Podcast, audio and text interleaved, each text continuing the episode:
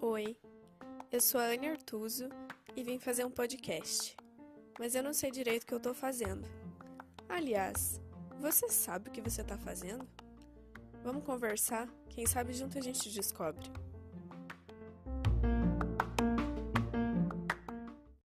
Ai, gente, esse episódio eu não sei se eu já publiquei aqui, se eu já gravei é, um pouco desse meu lado, assim, e, e dá um pouco de vergonhinha. Mas vai ser um episódio um pouco mais divertido é, do que o último, até porque o último foi mais sério, mais pesado e tal.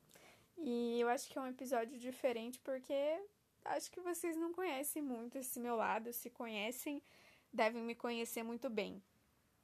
É, enfim, essa história, tá? Resumindo, é sobre um cara que eu saí com ele e a gente só se agarrou um pouco, não rolou nada e eu fiquei, tipo, querendo sair com ele de novo e de novo e ele só me esnobando, sabe? E aí nunca rolou nada, nunca vi ele outra vez.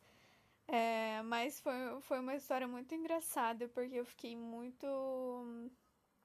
Sabe quando a pessoa. Sabe no clique?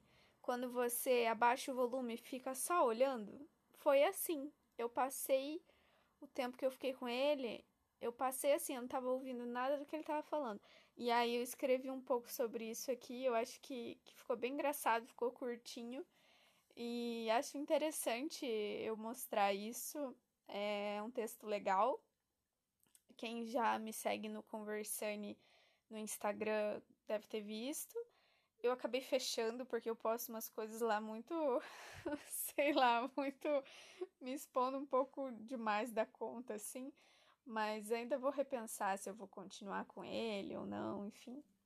É coisas da vida, né? São inconstâncias que a gente fala.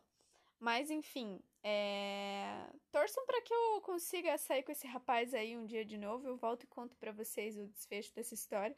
Mas foi isso que aconteceu já faz um tempo. E, enfim, né, nem tenho mais contato com esse cara. Mas eu acho uma história engraçada. Que se eu pudesse expor mais, se eu tivesse mais coragem de me expor, eu poderia contar mais. É mais engraçado do que o que eu falo no texto.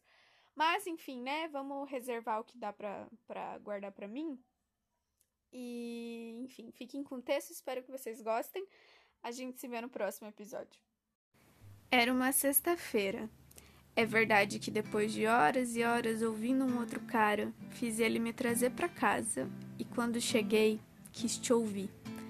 Mandei aquele oi sumido, tava instigada para te conhecer. Você veio, mas eu com medo não te deixei subir. Entrei no carro, te vi, reconheci teu sorriso das fotos.